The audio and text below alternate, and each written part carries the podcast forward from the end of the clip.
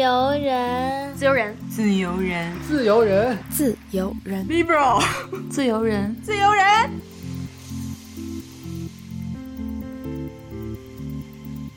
本节目由零添加无蔗糖小瓶一饮国内首创风味葡萄酒朝礼冠名播出。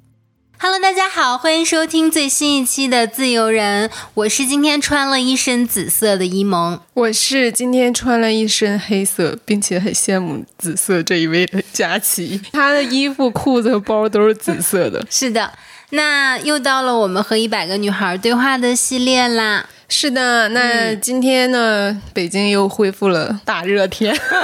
对，前几天还是阴雨连绵，然而现在又恢复了很热的状态，所以我现在就是在喝一些冰镇的酒类这样子。那其实这个话题我们也想聊很久了啊，然后一直都没有找到特别合适的嘉宾来和我们一起去聊，因为大家也都知道，这一个多月以来，其实台湾的这个 Me Too 运动是不断的在发酵，然后。在燃烧，就是有越来越多的受害者愿意站出来为自己和其他的受害者发声。我真的觉得这些人非常非常的勇敢。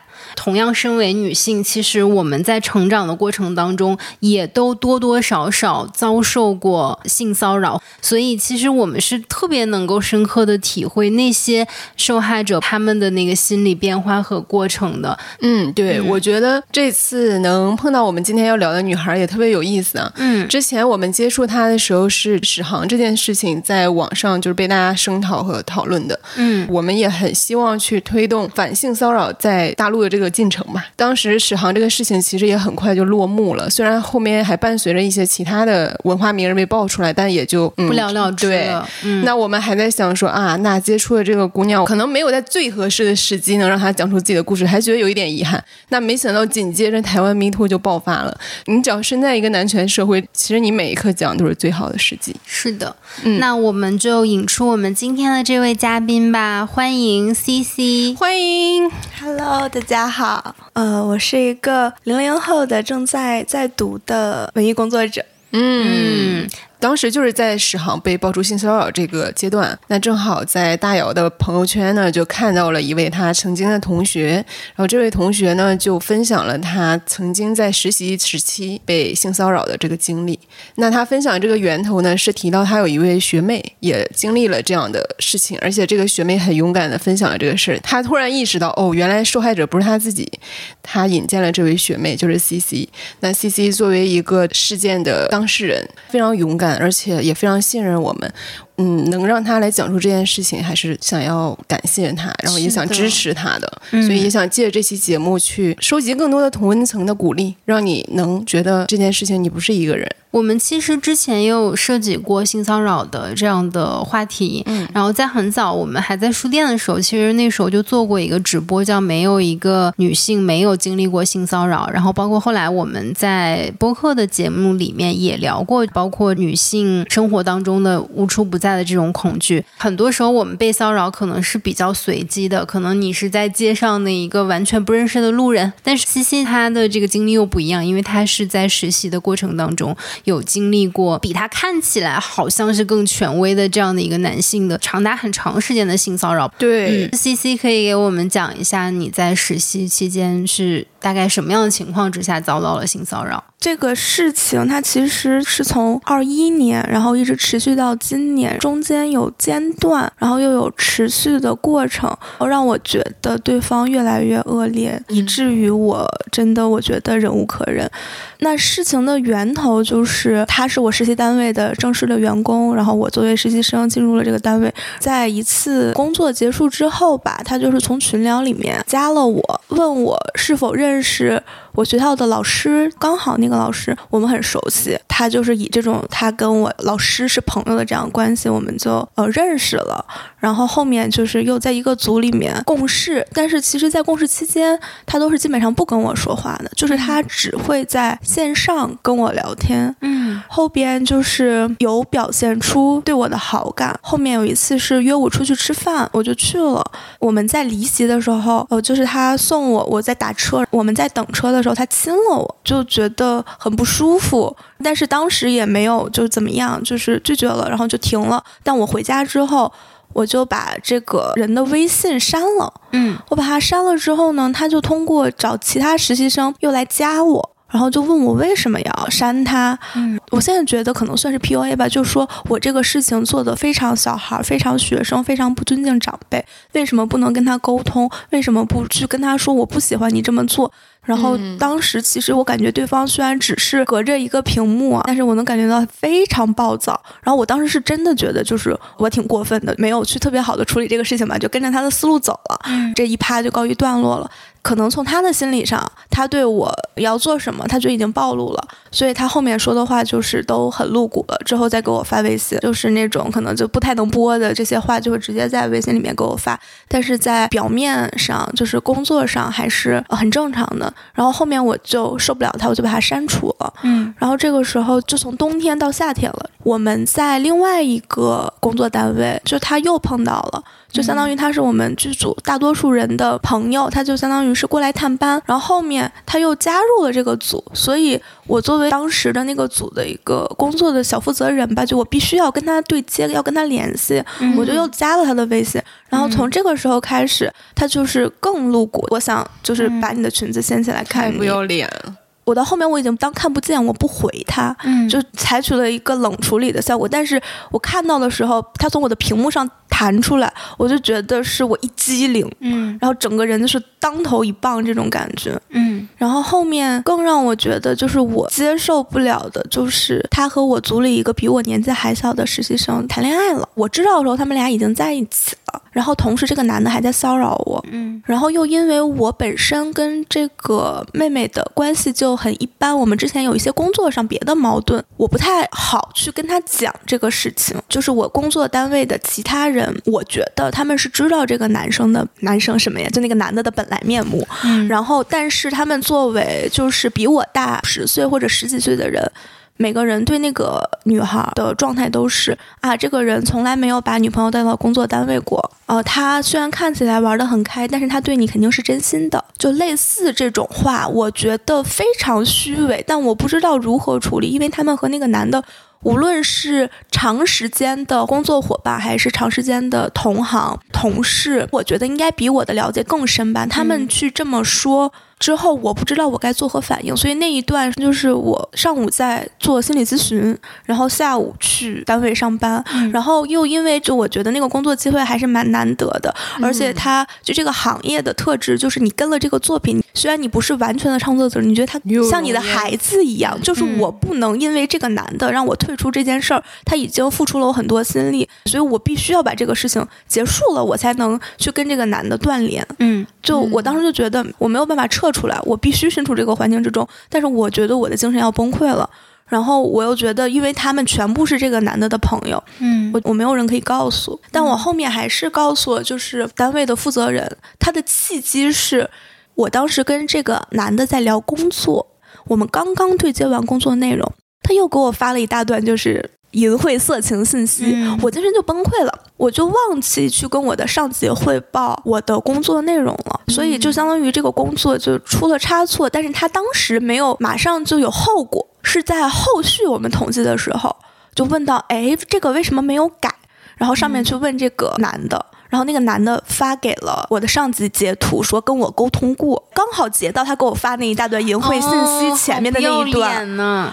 我看到这里，我当时就是不是我工作能力问题，是我当时确实是受到了很大冲击。你这样子说，好像是我办事不力，所以我说的契机其实不是说我要去表达我受到了性骚扰，是说这不是我能力问题。我当时为了证明这一点，但当时说也很忐忑，因为之前他们就也有开玩笑说过啊，这些人可能没有对象的，你们想要接触都可以接触。那他如果是抱着这个心态的话，他会不会觉得是我们情感上有问题？然后。等一下，这句话是谁说的？没有对象可以接触，是领导吗？还是？呃，是领导，是公然在这种工作场合讲。是的，是的。其实我也觉得，我也觉得很荒唐，就是那个男的跟一个妹妹谈恋爱，他们当中差十岁，只有我觉得有点错愕，但没有任何一个人说，大家好像司空见惯，没有任何感想。然后他本来有一点权力结构在里面，你的妹妹只是一个实习生嘛。他就是非常不专业的一件事情。然后另外就是他一定会有权力结构在一个人的他的年龄、他的经验、他在组里面他所在的这个位置本身这个权力结构它就是非常非常不对等的。然后领导还去提倡这个事情，或者说啊你们可以随意交朋友，这个就是一个。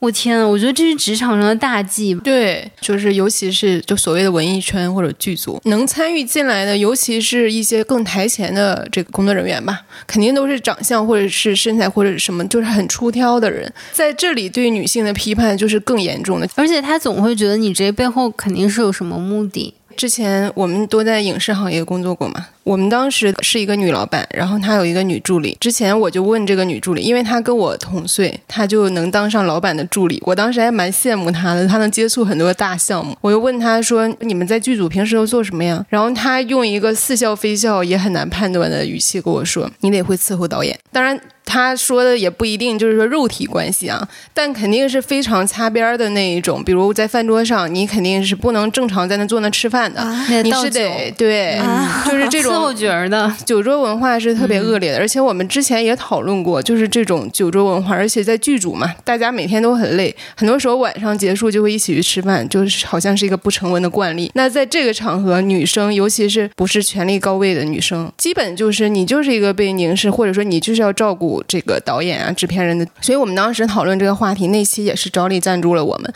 我们就想说我们要推翻这种恶臭的中年直男主导的酒桌文化，去发扬我们这。种年轻人自己的酒文化，嗯，对。就说到这儿，我觉得还是挺感谢赵丽的，因为我们一开始就抛出了性骚扰的这个话题，不知道品牌它对于这种话题的接受度是怎么样的。因为很多品牌它可能会觉得这是一个比较敏感的话题，可能会有所忌讳。但是赵丽就非常爽快的答应，就是我们其实也很想做这方面的选题。如果你们有合适的嘉宾，那真的就是要好好聊一聊。我们之前 cover 的那些性少数群体也好呀，或者是有关于性骚扰，包括可能将来我们会做到，嗯，中老年女性她们的这种故事和经历，嗯，就是张丽这样的品牌，首先他们是非常。包容非常非常多元，所以不管我们聊什么，他们都非常的支持，然后都很感兴趣。嗯，我觉得其实有这种基本正义感的品牌机构，就是所谓的有权利的人，都是很少见的，所以特别感谢赵丽。那上次我们也跟 C C 分享了赵丽，上一次他进来，我们说你喝点什么，他说给我来瓶酒吧，大下午的。赵丽简化了葡萄酒的入门门槛，在经典葡萄酒的基础上加入了天然的花果原料，而且它精致小。瓶像今天下午，我现在就在喝一瓶，微醺刚刚好，很适合下午，而且它冰镇一下效果更好，所以我刚才录之前立刻从冰箱拿出了一瓶冰镇后的赵丽，现在就觉得啊。清爽很多。嗯，佳琪今天喝的是百香果芒果的这个味道，也是他们今年新出的一个口味，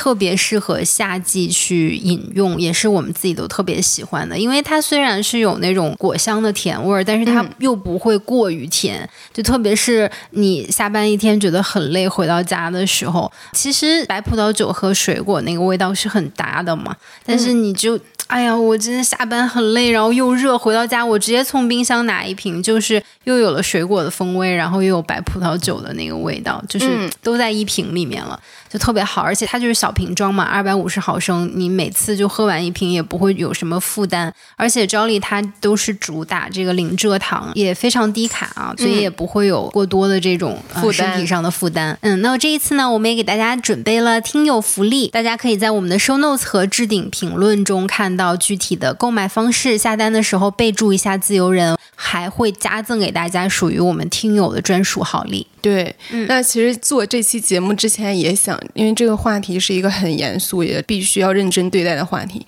有一个。是我特别想要去传达的，就是我们今天能跟 C C 坐在这里谈论这件事情，而且他也取得了一定的进展，就是虽然是也是在荆棘 中前进啊，这是一个特别值得干一杯的事情。而且我希望我们所有的评论区的听友，你只要听到这期节目，都应该为 C C 的勇气干一杯，这种勇敢非常值得我们学习的。我要说，我在我人生经历中，只有很少的机会去勇敢的反击了骚扰我的人，很佩服你。嗯，而且我觉得张丽这样本身能够对于这个话题这么支持的品牌。也是我们自己非常非常去推崇的，就是这样的品牌，我们真的是非常愿意和他们去合作，站得更高一点。没错，那我们就接着 C C 在讲他后面的这个故事啊，就是你讲到说你和啊你们所在的这个组的领导去反映了这个问题，然后他的反应是什么样的？其实我在跟他说之前，有跟就是我们共同认识、都认识这个领导的人，我们去通话。他当时其实很担心我，就是怕那个领导他不作为，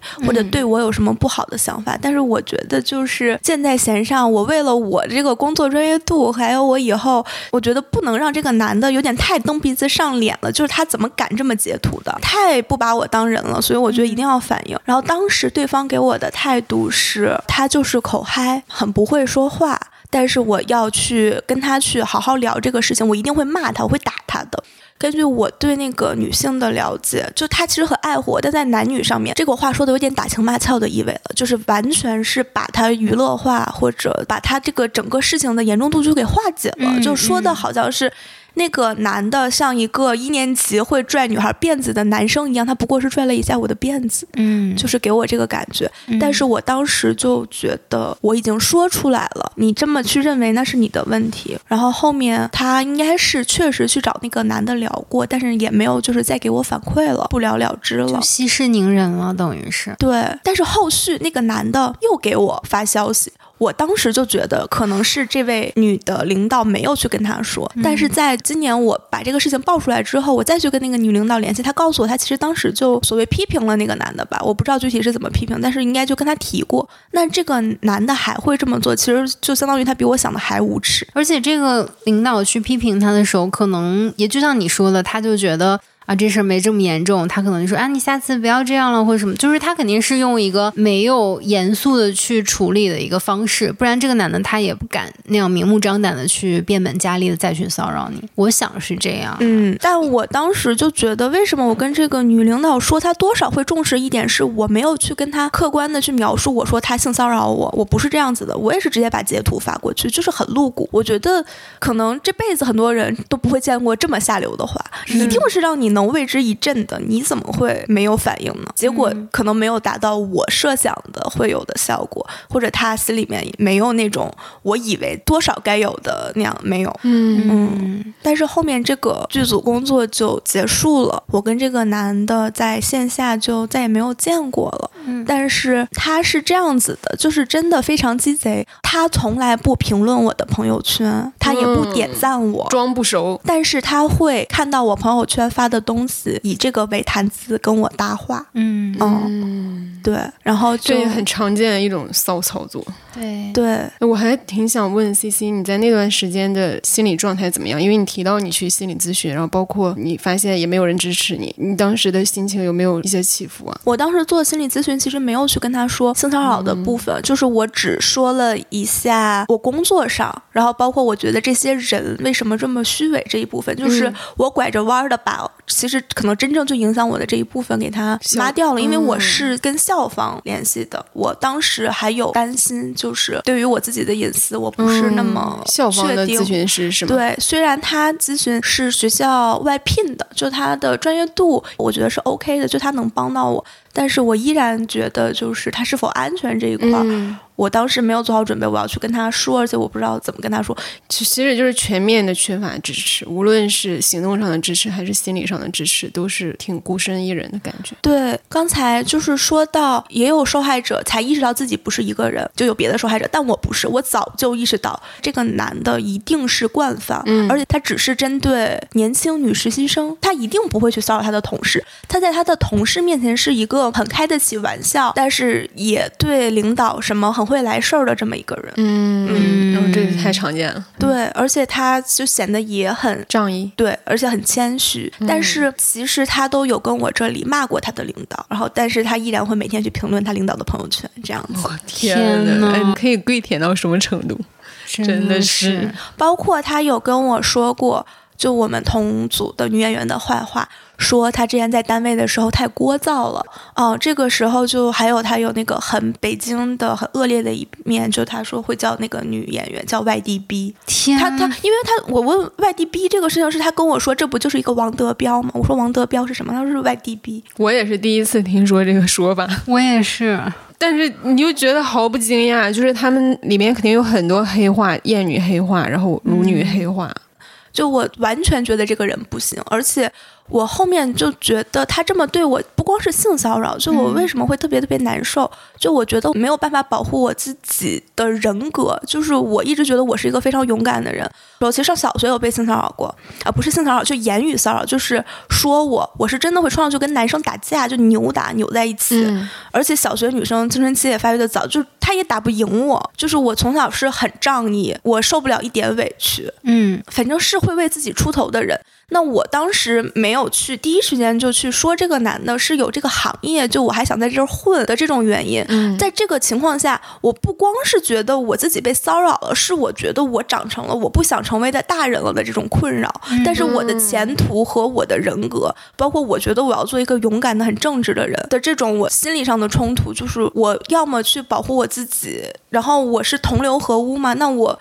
这些女的领导，她们也都是这么成长起来，然后她们才走到这里。她们可能当时也经历过，但她们现在确实就是有一定的社会地位，是不是就是有得有失中间，她们选了那一个，确实也有所得。那我究竟是要什么？我也不希望我是一个盲勇的人，我不希望说我抛弃我所有的前途，然后就为了我一时嘴上痛快。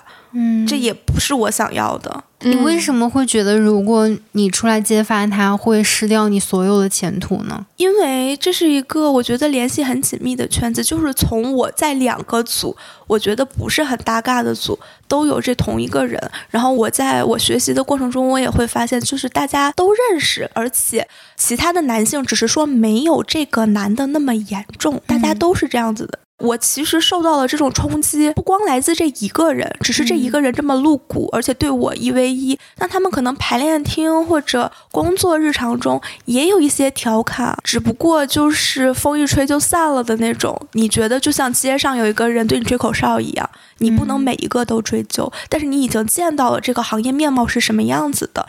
对这一个人去质疑，你质疑的是他们一个群体，那只是轻重的问题。嗯嗯，就是你觉得，如果你把这件事情揭露的话，行业内的权威呀、大咖呀，然后包括其他的行业里的男性，都会站在他那边，而不是站在你这边保护你。对，因为他会人人自危，就是我其实跟他差不多，我招你来，下一次你质疑我了怎么办？嗯嗯，哎，我听下来，我觉得这种男性主导的圈子文化真的是特。特别恶臭和可怕，它不仅是消磨一些初出茅庐这样年轻女孩，她对艺术事业追求这种意志啊，更可怕是她消磨像 C C 这种，她明明从小很有斗志，她是一个为自己争取的人，都被他们给打压下去，更没有人为自己争取了。那我觉得这种对女性的声音的打压是特别可怕。嗯，我之前在国内也有在剧组工作过嘛，但是我进去的时候，其实那个组都已经开始拍了，稍微有一段时间了。那我进去之后是。主要负责外籍演员那一块儿，他们制片组的话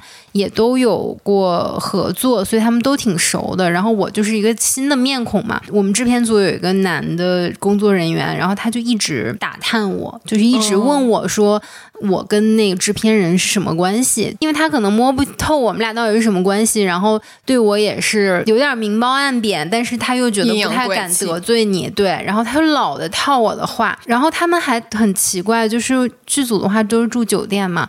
他把我跟那个男制片人的房间安排在对门儿，还觉得自己很聪明。我不知道是不是他安排的，我我不知道。但是我也觉得有点尴尬，就就蛮怪的。因为大家在一个剧组相处久了嘛，那个男的工作人员就发现说，我跟这个制片人确实是就是没有什么事儿，没有什么关系。然后这个时候他对我的态度就是一百八十度大转弯，都已经不是明褒暗贬了，就是平时也是都不太客气的那种。因为他觉得他在制片组他是一个很资深的人，所以他对其他的。比他更资浅的人都不太客气。我觉得我在国内的剧组也是看到了人间百态吧，是确实什么样的人都有。然后也说实话，是那一次的经历导致我之后可能就觉得我不太适合从事这个行业，至少在国内的环境的话是不太适合的。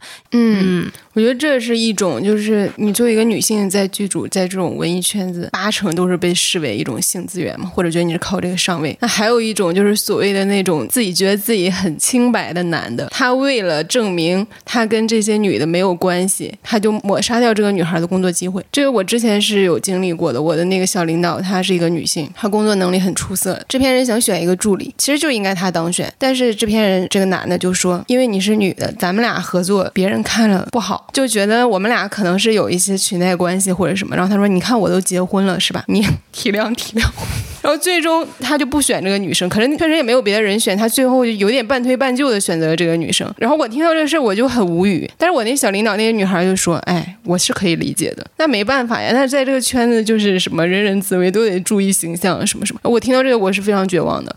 其实大家能看到，就在这个行业，无论是一个本身就有这种惯犯、这种性骚扰习惯的男的，就本身就如鱼得水，然后女性就被视为一种性化的东西；还有一种就是说，他就会抹杀掉女性的工作机会，简直是无处可逃。我倒不觉得他就有那么清白，对，或者他也就是我我会觉得是一个说辞。嗯我觉得归根结底的话，他可能还是觉得女的工作能力不行，或者是觉得女的事儿多。我我真的不觉得他就是说，哎，我要为了我的清白，所以我不能选一个女助理。那为什么？嗯，女导演也好，或者女制片人，她如果有一个男助理的话，大家也不会觉得怎么样。嗯，那是因为好像在性别的这个权力结构上，男性天然就他所属的那个位置就是上位者，所以如果是一个女人配了一个男助理，大家就觉得好像也没有什么，因为如果占便宜也是这个男的占，但是如果是一个男的领导他配了一个女助理，大家就会觉得这女的一定是他想上位，或者他俩一定有事儿，就是还是一个性别的权力结构的问题。对他肯定是不清白的，无论他真清白假清白，他都是还是把女性当做一个性对象，一个一个这种暗示的存在，而不是一个我们真的是来工作的。刚才我们发表了一番高论，请 C C 接着讲。嗯然后其实时间跨度就相当于是我这一段实习已经结束了。其实我后面在我去揭发这个人之前，我又进了一个组，然后在这个组里面，我没出现了，我没有就是被性骚扰，但是我一直在被开玩笑，开这种玩笑。嗯，因为我做的是有点类似统筹的工作吧，在这个单位，它单位比较大，它其实不需要我去扫尾。就是收拾东西什么的，但是因为之前我做惯了，所以我就呃留到最后，我可能看看电啊，看插座呀，看一下音响。当时我们那个组里面的男的主演，因为他戏很多，年纪比较大，他会比较累，他就可能会在那儿休息一下。可能我们俩就会一块儿出排练厅的门，然后去坐地铁。在我们进这个组大概三周左右的时候，就有一天我没有跟这个男演员一块儿去下班儿，而跟一些年轻人比那个男演员要资历稍微浅一点的，我们一块儿去坐地铁，就问我说：“你怎么不跟那个哥一块儿走啊？”我当时就很震惊，我为什么要跟那个哥一块儿走？然后他就笑一笑不说话，他笑一笑，我就更不知道说什么，我就很震惊。嗯，我会觉得就是你你在想什么？一是解释不清，二是感觉开不起玩笑似的。到快眼前，我们一块儿吃饭吃火锅，我已经提前预想到他们会开玩笑让我跟那个老的男演员坐在一起，因为当时已经有人给我让出来这条通道，让我往那儿去坐，我就急流勇退，我转身就走。我等你们落座了，我我完全往反方向，因为大家人很多嘛，就相当于一个圆桌，我就到了另一侧。这之后还调侃我为什么就是不去坐到那边。其实我觉得很抱歉，就是那个年长的男演员就是很前辈、很老实，对我也很好，但因此其实我跟他疏远了，而且就是我有点控制不住表情管理，就别人开玩笑的时候，我会露出那种很嫌弃的表情，但我本身不是嫌弃对方啊，我是对这个事情，嗯我感觉我很厌恶，但我觉得那个年长的男演员肯定会看到的，肯定也不是很舒服吧，而且也有影响，就是我跟那个人的关系。这真是无孔不入，每天每一份工作都会有类似的情况。然后重点就可能是我去揭发他吧，契机可能就是我去安定做了一个检测，然后我是轻到中度的抑郁跟焦虑，那会儿就总在琢磨这个事儿。这个事情其实是我自己的一个课题，我没有处理好，而且我当时觉得那个女领导没有帮我。如果我一步一步一步一步退，我觉得我自己还有才华，可能我也能成为一个比较高位的人。那如果这个时候，比如说我四十岁的时候，有一个二十岁的女孩来找我，我为了我自己，我没有去帮她，那我觉得我真的是成为我非常厌恶的人。嗯嗯，虽然她很难，但她这么做她就是不对的。然后我不想像她那个样子。就后面举报之后，我也才知道，就是他可能骚扰别人已经有十年之久。我突然想到了那部剧，就不也不能说名字。当时不是有一个情节吗？你记得，就是那个女孩，他们跟她那个女领导去反映那个性骚扰的这个事件，然后一开始其实就是党内有点息事宁人了，然后后面他的这个女领导和他们部门的人去唱了一个 KTV，出来的时候，他就给那个女孩打电话，他说：“我们不要这样放手，好不好？”反而是他的这个女领导去鼓励了那个年轻的女孩子，是女性帮助女性的那个力量真的太大了。你说从人性的角度，可不可以去理解？比如说 C C 的这位女领导。但我觉得他不是一个路人，就是你们还在这个工作场合，职场它就是要有职场的相应的规则，包括对于性骚扰的这个规则，其实它是应该有非常明细的那种规章制度。规章制度就是它不是一个说我可以把它玩笑化或者我可以把它娱乐化的东西。如果今天我们是在一个工作的场合，那我就是应该非常妥善的按照规章制度去解决这个问题，而不是说哦我已经做到这个位置了，我独善其身，没有人能独善其身。你就算是一个组的领导，永远有比你更位高权重的人。那这些人是不是也可以用自己的权利和他的这个经验去威胁你呢？如果你一直往往上爬，你是要一直去承受这个东西。如果每个人都这样想的话，那这个整个大的结构是不会改变的。我永远想到台湾迷途里郭媛媛支持大牙的这一句话，也被很多人去引用，就是我们都希望坏人踢到铁板。但我们都不想成为那块铁板。这说到这儿，好像是很批判他，确实也有。但是就那些男的更烂，那就是更不能隐身，因为在这个剧组里，他们我觉得绝对是知道骚扰我的那个人是什么样子。而且我当时曾经看过一个。很毛骨悚然的东西。之前有个北电的艺考培训班的事情，新小老都爆出来，看到，嗯。然后就是我组里的另外一个男演员转发了，可能他在那边工作过吧，就也在说那个男的非常不好。然后底下有个评论的老师说，这个事儿还是要看骚扰我的那个男的，就是意思是说干这种事儿还是要那个男的厉害。那就是说这个人到底演员吗？那教表演，那他具体有没有骚扰乃至像房思琪一样的事情有没有？那都是未可知。但是他。他们这些人都是能拿这个东西来开玩笑、来调侃他的，对，没有什么批判的意思，甚至还有点羡慕在里面。对我最后发出来的时候，好多人就一直问我发出来的诉求达到什么目的。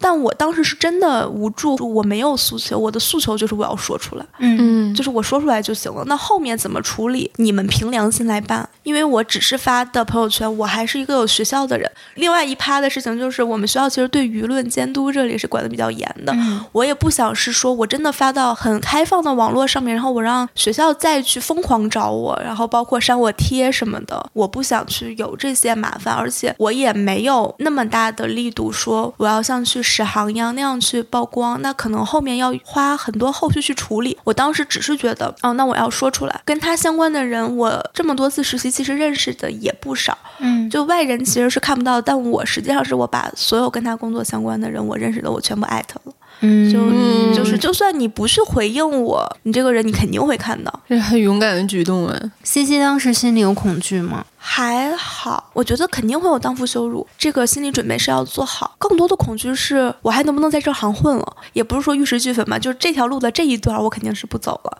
那后面能走到哪里？那再看。哦，我在发之前的可能大概两周之前，我去跟父母去讲了这个事。我当时是想着给这个单位可能写匿名举报信，保护我自己嘛。但是我父亲那里是坚持不让我去做匿名举报，他说你要么就放过去，要么你一定要实。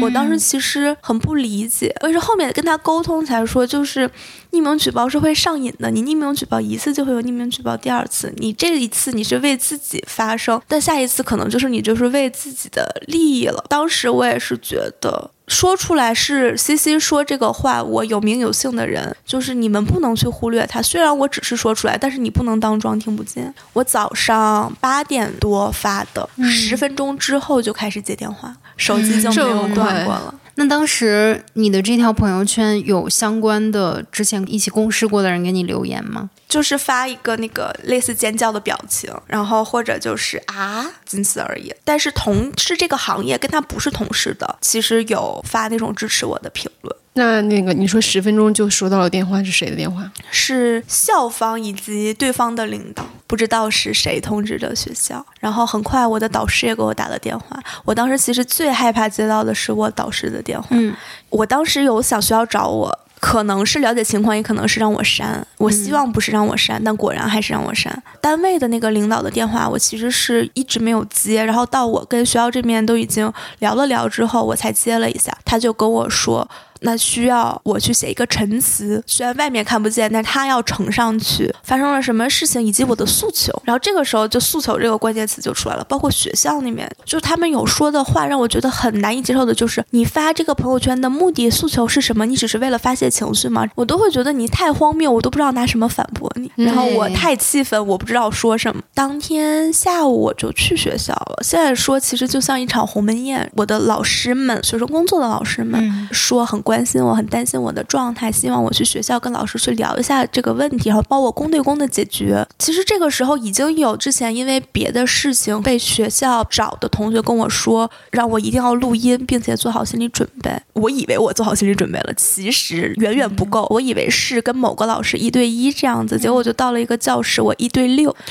My God，像一个审讯现场，我像是强奸犯。我真的，我还是就是尊师重道。我觉得如果让老师发现我录音，会很生气，会不开心，会显得不尊重老师，我就没有录，很炸裂。就是这个东西要放上去，我觉得绝对是上热搜的东西。他提的点就是公对公的去帮我解决，然后让我提出我的诉求，这面去呈上去，同时让我删除朋友圈。然后他当时提出了各种观点去佐证我应该把这个东西去删除。首先第一点是这个单。位是一个很大的单位，我的学校也是一个很大的学校。那这个东西可能会引爆热搜，那这个时候，呃，对我的学校会造成很不好的效果。那我应该为我的学校负责。我当时就很生气。前面已经在非常极力的维持我情绪的稳定，显得我不是在情绪失控的情况下发的这条朋友圈。我希望他们理解是我思考过的结果，所以我尽量显得我很理智。但这个时候我真的就是拍桌子站起来，我说我是一个学生，我也很弱小，你凭什么说让我代表我的学校，我要为我的学校负责？是不是因为你们学校和这个工作单位其实是有很多这种利益上的其实是，但我当时没有想到，我当时想的就是，哦，那可能真的是会给学校带来麻烦。对，但是我也特别，我也明白，你就在那种很高压、很紧张的状态，本来脑子就对，而且你一对六啊，你怎么能说得过他们？然后后面就是说，还是想让我删朋友圈，就是因为我也是普高上来的嘛。然后我们这些老师都是本身学艺术，完全在这个圈子里面走的。然后他当时就是说。你作为一个普高生，我能理解你，你要维护你自己的权益。你现在是一个受害者，但如果你是我的学生，我先让你删，你不可能不删。我当时就觉得你在用什么说服我呀？这也太离谱了。他想达到他的目的，他可以可以给你扣任何一顶帽子，只要他觉得你这样做是不合理、不符合他的预期，他就可以说你任何。其实蛮震撼的，因为之前只见过这些老师的另一面，就是他们也有教过我专业课，专业课上真的是就非常崇拜的老师，专业也很好，嗯，然后你会觉得德艺双馨。现在就就是很崩塌，就是价值观再一次崩塌。嗯，然后其实后面就去写了这个东西嘛，就再问我的诉求，我其实没有诉求，还是他们帮我想的，就是要那个男的被开除，然后向我道歉，然后就写了这么一个东西呈上去。其实下午的时候，他那个直系领导就来了。我父母也来了，所以又是一起谈话。我父亲很好，他其实给了我很多力量。我前面其实发出来的时候，有很多女生找我说，我给了他们很多勇气，然后说其实自己也被骚扰过，当时都没敢说什么类似的。我当时就一半觉得就是我自己还是做了一件对的事情，另一部分就是学校那边在找我这件事，我感受到了这么多力量，但实际上还是要我一个人去面对，就是很割裂。但是说回我父亲，就是他跟这些人一样，他首先肯定了我做这件事的价值。我我女儿做的所有的事情是正当的，我的女儿做的是合乎规定的实名举报行为。嗯，那学校领导是怎么说呢？这个时候就跟面对跟我单独谈话的时候完全是两个状态。嗯。但其实我也很担心，虽然说我父亲很支持我是强有力的力量，但是就是我觉得在北京这样一个地方，我父母有他们自己的圈子，但是跟我现在的圈子是不搭嘎的。他们在我这里做的也就是尽最大力量来支持我，但如果学校真的要怎么样，其实是帮不太到。那包括你后来也联系到了很多同样受过这个人性骚扰的女性，还有像大姚的同学，他好像是看到别人转发了你的朋友圈，然后你们才辗转联系到的，是吗？对，其实我当天因为我真的很忙，就是在一直应付学校，嗯，其实都是对方加的我，甚至有很多人很热心。大家有没有听过彭蒿那个事情？彭蒿剧场，嗯，当时他们的那一个受害人的一个团队，为什么叫团队？是因为彭浩把他们告了，然后他们就是为了保护自己的权利，形成了一个小的团队。反正就是联系到我说他们还有律师啊什么的，会非常想帮助我。嗯嗯，断断续续有人加我，然后当天我之前那个女领导又找到我了，当时跟我说的是她很想保护我，但是她有她自己的局限，就是是我觉得她的局限。她上来就是又把这个事情下降到是情感问题。她问我：“你真的想那个男的被拘吗？你恨他吗？”我就觉得这个谈不到恨与不恨了。然后这个女领导给我讲了很多这个人的前史，她不了解她怎么对待女性，但是他们作为同事关系，知道这个人专业上还是很有才华的，又在跟她说她的家庭的不幸。然后最后落脚点是在于，所以她对于情感关系她不能很好的处理，她在恋爱上肯定是有一些问题的。我是觉得不是在情感关系上有问题，她就是一个犯罪，不光是犯罪，她这是很清醒的犯罪啊。嗯，而且你自己的原生家庭，你自己的这个情感关系都是。是你自己的问题，这不代表着你就有了某种权利，对，或者是某种免罪金牌，你就可以去欺负比你更弱小的人。罗翔在某一个演讲里面，他说过一段话，大致的意思就是 “no means no” 嘛，这个拒绝，他就是一个很明确的拒绝，哪怕这个男性他觉得他接下来的行为是在不伤害对方的前提之下去进行的，但是他也要为他的行为付出代价，不是你认为你不伤害对。对方或者这是一个正常的行为，他就能够获得一种法律上的豁免权。我觉得这个才是一个正确的态度，而不是说，哦，你不知道他家里有多可怜，他之前感情上那个都是你自己的问题，但是不代表着你就有权利去犯罪。就我们很多时候，不管是看书也好，或者电影、犯罪心理的一些纪录片里面，其实他都有会提到说，罪犯他小的时候他可能有一个特别不幸的童年。我觉得为什么会有这样的分析，是为了我们以后能够更好的去避免掉这些犯罪，然后避免到这些可能童年。年时候就会对人产生巨大影响的这些伤害，而不代表说我为什么拍？我希望更多人共情他，我希望更多人理解他。我觉得不是。对，而且我觉得就东亚家庭谁没有点童年创伤啊？就是你说的那些，我也有。我觉得我很辛苦的事情。嗯，我们大家都正常的活着嘛。然后回去之后，我第二天我就二阳了，就是真的身体状态很不好，但是就也不哭，想要尽量显得是很体面，然后很理智的。这个事情也是。是我跟我父母商量，然后不知道怎么去处理。就是你不知道你要发疯好一点，还是你怕你发疯，你就像阁楼上的疯女人一样，所以你说的东西不可信。就这个平衡，我到底要怎么做？其实不是很清楚。那你后来讲到，其实学校有持续对你施压，是吗？哦，前面讲到就是。那个工作单位跟学校是有合作关系的，从来没有讲是工作单位跟他们施压，但是其实是这样的，因为后面说出来了。然后就下一周嘛，下一个工作日就是我阳了，所以我没有办法去学校，我爸妈就替我去了，单位的领导也来了，那个老师就煞有正事的拿了几页纸出来，就我跟那个男的的聊天记录，嗯，对，然后目的呢是说我跟这个男生不是完全没有情感交集，我觉得对我伤害很大的是那些都是我的老师。他去当着我老师的面这样去质疑我，嗯，实际上就是想说一个巴掌拍不响，对对。但是为什么说对方单位那个领导就真的很坏呢？就是他们其实是有跟员工和实习生了解情况，所以那个男的领导他应该知道这人是个什么样的人，他可不是我们俩的私自的情感纠纷，不是这么个事儿。他揣着明白装糊涂，然后来这里来，相当于跟我父母和学校谈判，想要把这个事情大事化小，小事化了。然后我学校的老师其实这个时候是站在那一边的，但是很隐晦，就是会说，如果这个男的没有了工作单位，真的开除了的话。那他如果来给我泼硫酸啊，对我的人生造成什么样的伤害？如果现在还有一个单位，那其实单位可以制裁他，其实就是一个隐含的威胁嘛。嗯，一直在说希望我不要再往外面发，所以其实你自始至终也没有锁起来或者删除这一条朋友圈。我有一段时间，我有去把找我的这些老师去给他屏蔽了，但但是别人都是能看到的。然后后面也是经过，就是真的是几次谈判，有一段那个老师说，就 C C 情绪不好，那他可以想开就开，想关就关，但是不要一直开着。嗯，这这就是语言的艺术，就是介于开和关之间的一种开，但它造成的结果是关，博大精深，太迷了，真的。当时就是这个老师这么过去说，我就觉得我我受骗了。就你说你要好好帮我处理，然后当时甚至说的那就是最重的惩罚就是交由司法机关嘛。就这个周末我就是禁毒法了，去了解，就包括找律师啊什么的。就我有了解啊，这个东西它构不成刑事诉讼，那它只能走民事。那走民事就可能至少要花两年。那我有没有时间去耗得起？然后包括报警能不能够格去处理？那我只能有一个报警回执，还是真的能给他拘两天？就去了解这些事情。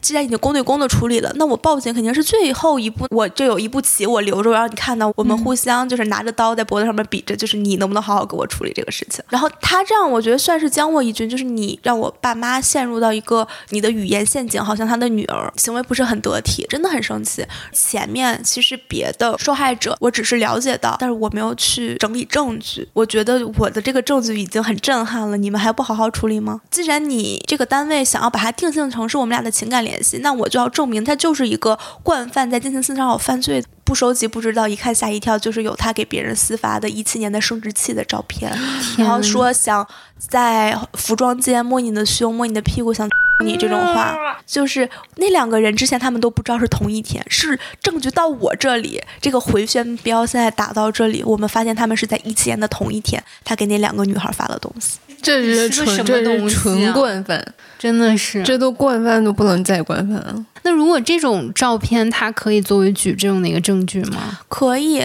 当时觉得很无力的就是言语的骚扰，其实不太能就是到刑事，嗯，就是民事民对。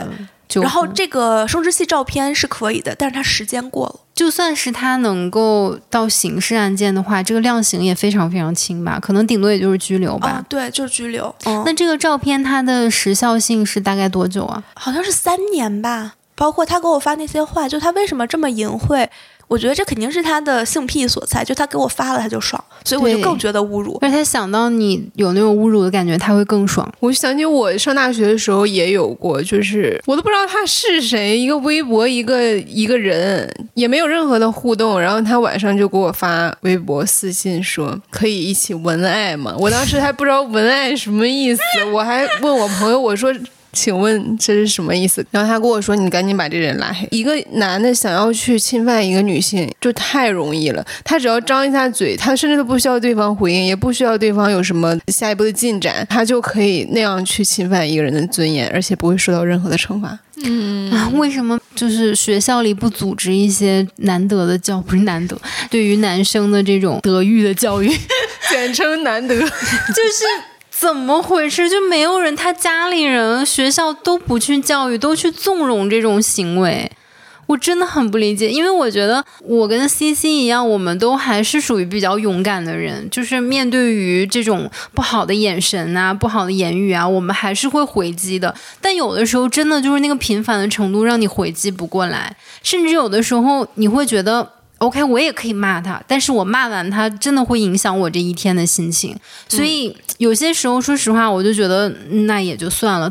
但是即使是这样，你不骂他，你也会很很烦躁。我觉得也跟女性意识觉醒有关。就以前大家可能对这种目光有点习以为常。但你后来逐渐就知道这是一个很不善意的东西，嗯，大家也会觉得好像比以前这个目光多了起来，但可能它本身就是这么多，甚至就是更多。那其实我听 C C 这个讲述，我们接触两次啊，你给我的感觉都是你还蛮冷静的。我不知道你心里是不是已经有过很多次的天翻地覆，包括你在跟我们去讲这个事儿的时候，就是那个单位的老师来找我学校，然后我去给他交证据这一段，是我很崩溃的。就是我发现我只能保护我自己，我学校完全不行。然后那会儿就在寻求各种方法，其实主要是没有经历过这个事情，也没有什么参照，你不知道怎么做是对。对的，特别好笑，就是在我发这个之前，我才去安定嘛，才做抑郁症的那个测试，然后当时就选有没有睡眠障碍，我都是没有。然后前一周刚去完，下一周就有了，确实是睡不着，但也还好，也哭哭就是觉得无力。其实那个时候的担心已经不是说这个男生会不会遭到处理，是我担心我受到处理。托私人的关系去问这个事情进行到哪一步了，包括找警察的关系去说这个事情能不能得到妥善的处理，其实都是比较负面的，就是不利于我这边。包括其实一直有关心我、关注我的人，他们去问我事情的进展，当时对我来说也是压力，因为我没有进展。嗯，其实怎么做都是错的。如果他想弄，你都对，弄。如果他认为你是错的的话，嗯，太难了，这维权太难了。所以其实就非常感谢那几个姐姐妹妹，呃，其实都是姐姐，就姐姐们对我的帮助是很大的。虽然说可能没有到呃直接去站出来，但是其实这些证据就是铁证如山。我有这个东西，我心里面就有底气。每个人指向同一个矛头，我觉得受害者这种联合还是很必要的。对，嗯，无论是从就是实物上的这种支持，还是说从心理上的这个支持，你会觉得我自己不是孤立无援的，我自己不是一个人。包括郭媛媛后来站出来，她讲，她也说我不想让大牙一个人嘛。嗯，嗯，我那真的太感动我了。是，的。那这件事情，我知道后来我们聊的时候有一些最新的进展。其实就停滞到那里了。是几个月之前吧，当天这个事情爆出来的时候，有一场演出他去演了，之后他就停演了。嗯停演了之后，应该是劝他辞职了。就是我不了解事件的本来面目，因为没有人给我官方的结果，单位不可能告诉我。他如果告诉我，其实就相当于是单位给这件事情定性了。他不能定性，因为他定性就相当于他认错。我只能就是听说啊，他确实是离开这个单位了。其实我是满意的。而且我也没有力气再折腾了。说实在的，嗯包括就像最开始说，我没有诉求，我的诉求就是你单位领导凭良心做事，你们这些人知道他是什么东西，你们不要回避。然后后面是一步一步推进，那他根据法律啊，还是其实现在好像有了，就是职场性骚扰法律还是惩戒的手段是有规定的。嗯那按照合理合法的东西，你应该受到惩罚，这不是我要求的，是你单位应该去履行的职责。对那我希望你能履行。嗯，就是包括用人单位这一块儿，他也就觉得那这个人走了就算了，这是他个人的污点，这不能算作我们单位的污点。但我觉得这个事情，他既然能在一个工作的场合发生，那单位一定是有不可推卸的责任的。就我后续有追问单位嘛，问他那个小领导，然后就是说他们已经呈上去报到更大的，不是他这一职级的人那里去了，然后就说上面正在处理，嗯没有下文了。就一直在说这个理呈上去真的很像皇上，折子。对，奏就是这个，嗯但是就就截止到这里，没有了。嗯其实西西在答应来我们这次节目之前，她也有过一些思想上的、呃挣扎。顾虑吧。对，就就是我们之前在微信上也会聊，但我还是非常非常感谢她，因为我觉得你做的一切非常勇敢。为什么我们想要做这期节目？其实也是想要影响到更多女性。一方面，其实想要告诉大家，这个维权的过程可能当中会有很多阻碍，甚至你自己在思想的那个嗯挣扎和纠结的过程会很痛苦。但是，我觉得我们要为勇敢鼓掌，对，要为勇敢干杯。对，嗯真的要为勇敢干杯！而且我真的是很佩服 C C 说她是零零后嘛，我觉得我很佩服这些比我更年轻的女孩儿。嗯虽然说就人各不相同啊，有她自己性格的原因和她生长的经历的原因所影响她，可能是不是一个会站出来的人。但是我确实觉得，正是因为我们一代又一代的人在讨论性骚扰，再去科普和反击，才会让更年轻的女孩这样站出来。那 C C 这样站出来，可能一零后、二零后的女孩也就少了很多受害者。就是这件事情，它无论如何都是有很大很大的意义的，哪怕它是要经历很多纠结和痛苦的部分。但我相信这件事情本身给 C C 内心的这种肯定和意义是，没有什么能去扑灭它的，这些痛苦都不能掩盖它的光芒的。我前一段时间读了一本书，叫《同意》，然后他是法国的一位作者，叫瓦内莎·斯普林格拉，就是一部自己的回忆录一样的书吧。很像房思琪的初恋乐园，他也是讲到他十三岁的时候认识了一位法国特别有名的、比他年长非常非常多的作家，然后他十四岁的时候就被这个年长他三十多岁的叫做化名法国作家 G，嗯，算是右肩，然后长达很长时间的一段亲密关系吧，然后他也是就是在精神上其实。被这个男性控制了很长时间。后来这部书一发表之后，大家就按图索骥找到了这个作家 G，他就是法国作家加布里埃尔·马茨涅夫。对，然后也是在法国文坛上有一定的地位，之前也获过很多奖。其实本来瓦内莎她就是已经觉得这一段记忆她自己其实已经遗忘，然后已经治愈了。但是就在马茨涅夫他沉寂了很多年之后，他又突然获得了一个奖项，然后他又重返了文坛，又要出版新书的时候，瓦内莎她就觉得那我不能再忍了，我不能让这样的人在在文坛上兴风作浪了。于是他就出版了自己的这个回忆录。当年他很小的年纪，就是还未成年的时候，就和这个作家就同居了。而且他这个同居是得到他父母的首肯，也不能说首肯吧，就算是默认吧。就是他父母也其实是知情同意的。他后来就在这个马茨涅夫的日记里面发现，马茨涅夫是一个有着恋童癖的人。嗯，他同时还和很多其他未成年的少女和少男发生过关系，甚至在他公然发表的日记书籍里面就有提到这样的情节。他说他有一次是在菲律宾，好像同时和四个十几岁的青少年在床上，然后他还说到过，他说什么，当你亲吻过、触摸过、什么拥有过十几岁的少女少男之后，你就发现。其他的事情都非常的平庸，然后没有意义，就之类的吧，就这样的话。然后后来他有一次，就是他在这个马斯涅夫之前的日记里面发现了他还会勾引其他的小孩儿，然后他就跑去找马斯涅夫的一个朋友，蛮有名的一个哲学家叫齐奥朗。然后齐奥朗就跟他说：“他说马斯涅夫是一个非常伟大的作家，他选择了你，这个就是你的荣耀，是你的光荣，你知道吗？你现在要做的就是你要陪伴在他身边，然后你要辅佐他，你要让他去达到他的那种成就，然后说你你必须要包容。”他的一切，然后他还举了例子，他说：“你知道那个托尔斯泰的夫人，就是每天晚上都要把她丈夫的手稿精细的用打字机打出来，然后还要修改他每一个小小的笔误。他就是奉献了自己，所以才成就了这样伟大的作家，就是简直是荒谬到他本来觉得他是不是能得到一些支持，但是也没有。你就看到这种所谓的坚固的男性同盟有多么的可怕。对，后来他这本书出版了之后，其实，在法国文坛，甚至在世界范围之内，也引起了很大的这种反响嘛。马茨涅夫他就逃到意大利去隐居在那边了。后续我不知道他有没有受到这个法律的惩戒，书里面没有写到。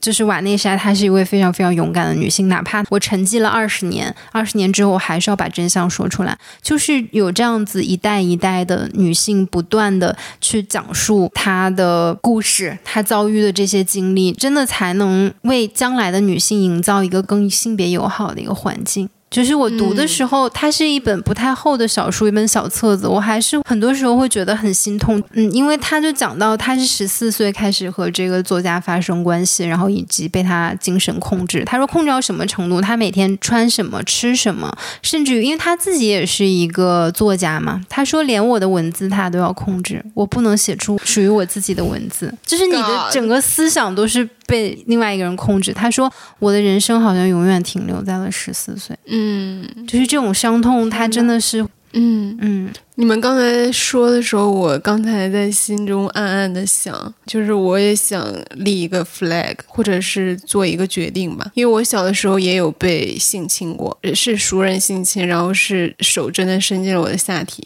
虽然现在我觉得这件事情没有给我的人生造成特别毁灭性的打击，也没有说让我感到非常恐惧什么的，就是特别影响我的状态啊。但是我确实从来没有认真的想过，如果我要是再碰到这个人，这个我当年的一个大哥哥，我要怎么面对他？他现在也有了女儿，而且我们几乎没有什么见面的机会，我们没有任何联系方式。他可能唯一就是跟我妈那边是有一些呃来往。我刚才听了你们讲这些，我在想，如果有一天我有机会碰到他，我一定要问他：你还记得当年你对我做过的事儿吗？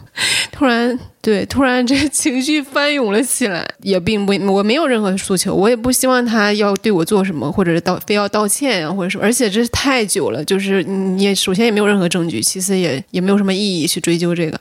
但是我就是要告诉他，你是一个有女儿的人。今天我要问你这句话，我想看你之后还会对其他人做这样的事情。我觉得这也是 C C 做这件事情的意义。哪怕这些人没有被绳之以法或者受到刑事的处罚，但起码你的出现让他知道，不是所有的女孩都能让你这样无端的欺负，而且他肯定是不敢轻易的有下次，这是很大的意义。嗯，你要为你的行为负责，你要为你的行为付出代价。是的，就是要让他知道，哪怕社死都是一个惩罚，就是咱们能。争取一点是一点，是的，不要让渡自己的权利。另外就是我昨天突然看到一个台湾的综艺节目，然后他们这一期的主题就是声援 Me Too，就请了一些演艺圈的人来讲，就是当然也都是女性啊，就是来讲说自己曾经遭受过的性骚扰。我本来是觉得这个主题还蛮好的，而且我就想说，哎，正好今天我们聊这个，可以看一下。看的过程当中，我就非常不舒服。当事人在讲的时候，他可能讲到说，有一个男制作人，什么当时就是我我我要穿一件什么衣服，然后他直接手就伸到我胸口就帮我去调整。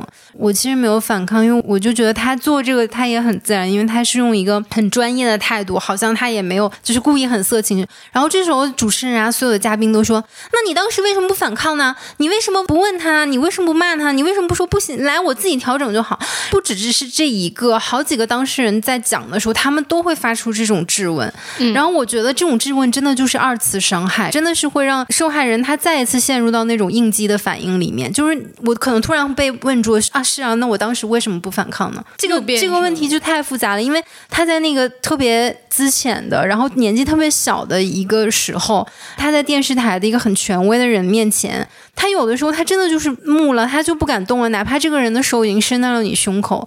另外一方，他又是以一个看似好像我们只是在做专业的事情的这种方式在骚扰你的时候，你更不知道怎么样去反抗，更不知道怎样说 no。那这个是他的责任，或这个是他的错吗？绝对不是，因为我们在学校里没有人教过我们说怎么样去抵抗性骚扰，什么是性骚扰，没有人去教育那些男生哦，你不应该对女性进行性骚扰。难道受教育的不应该是他们吗？嗯，错的不是他们吗？为什么你要去质问，你要去质疑那些受害者？呢，就是让我很很不舒服。对，而且我觉得这种做法的一个很严重的后果就是受害者还是会转向自我攻击。对，都是我的错，对，是我做的不够尽善尽美。其实没有任何的用处。一个人他只有在非常强大，就是他已经接受这件事，他把这件事处理好之后，咱们再谈说我们是不是可以做得更好，或者说怎么优化。你不应该在第一步就说出这样想法，而且他根本就不是他的错。对，而且你就追溯到源头，如果没有性骚扰，他何来？要去防治性骚扰的这些规定呢，对吧？也不用学这些东西。对呀，包括我觉得，永远不要问受害者你为什么没有这样做，你为什么没有反抗和反击，永远不要问这样的问题。我们永远要问的是那些侵害别人的人，你为什么要这么做？你不知道这是在犯罪吗？是呢，嗯，让我们为 C C 鼓掌，谢谢 C C。还有没有什么特别想要对我们听众讲的？就我觉得这个事情对我最大的意义就是，比如说我现在看台湾的 Me Too，我敢看了。之前史航的事情爆出来，我知道是这个事儿，但我。敢点进去，不敢仔细看。就是我觉得对于我来说，就是这个创伤，其实我克服了。就我说出去之后，我的功课就结束了。那后面处理的其实是他的后续的问题，真正问题的那一步，在我这儿，因为我说了，所以我过了。可能对于别的受到这种伤害的人，可能也是也是一个可以采取的方式吧。就是以为后面那些会很难，但其实这件事儿给你的心理创伤是最大的，而且会有一个很积极的影响，就是你很确定自己是一个很正直、很善良、很勇敢的人。嗯，就是后面会有很多不好的事情是你后续要处理和面对的，但你生而为人的那个东西，你给了自己特别大的底气。就我做这个事情，我绝对正义。首先，我保护了我自己，然后我才能保护别人，可能会比较向好。虽然过程很难，就不用那么害怕。而且，你如果害怕的话，这个情绪其实会一直影响你。你不如就是快刀斩乱麻，你就把它解决掉。那后续会怎么爆炸？就假设真的有舆论不好的潮水涌向你，那肯定会有更多女性跟你站在一起。嗯你同样你会得到很多力量。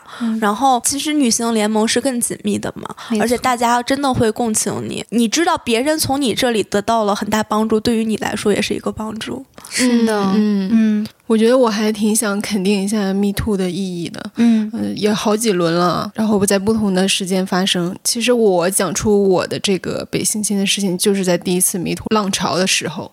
我其实是一个没有什么秘密的人，跟好朋友无话不谈。唯有这件事情，我一直不知道怎么说出口。但就是在 Me Too 第一次的时候，我在微博上公开讲了这件事情。嗯从那之后，就再也不是秘密了，就是它可以是一个被讨论的事情，然后我也没有那么多的耻感和恐惧了。所以，呃，Me Too 让更多受害的女性站出来，真的是有极大的意义。然后每一个人能在这个运动中发出自己的声音，大家都要感谢自己，嗯，很了不起。是，其实西西之前她有一些顾虑嘛，就是也有考虑过说要不要在节目上讲。后来她跟我说，她说看到台湾这一波 Me Too，他也是觉得那他真的是很有必要站出来讲他自己的这个事情。但是我当时也跟他说，我说其实你来不来上节目都没有关系，我们都会一直支持你。就是我希望他的这种勇敢不是孤军奋战，不管怎么样，我们都会用我们的方式去支持他、鼓励他。嗯，加油！谢谢，我会的。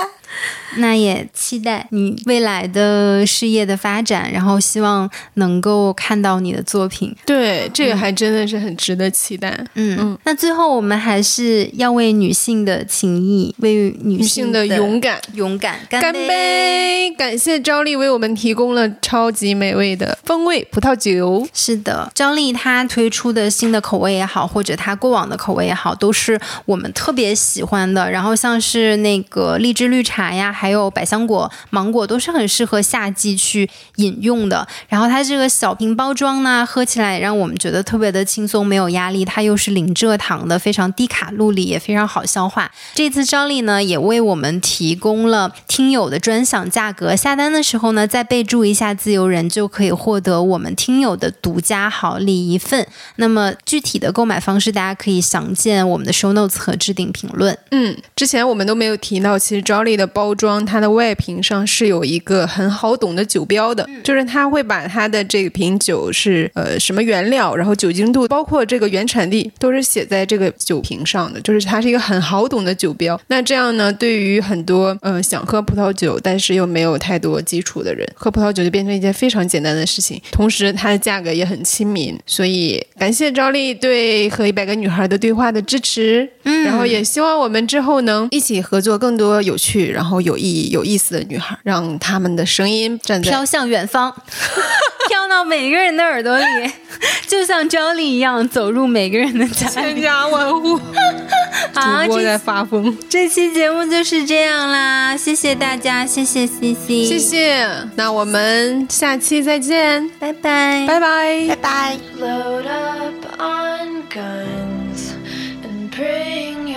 你可以在各大播客平台订阅我们的播客，也可以关注我们的微博“自由人 Liberal” 和公众号“自由地 Wonderland”，接收最新资讯。加入我们的社群，给我们发送听友来信。你可以在 show notes 里找到入群方式和邮箱地址。这里是自由人的自由联合，自由的人请举手。哦，举了吗？举了。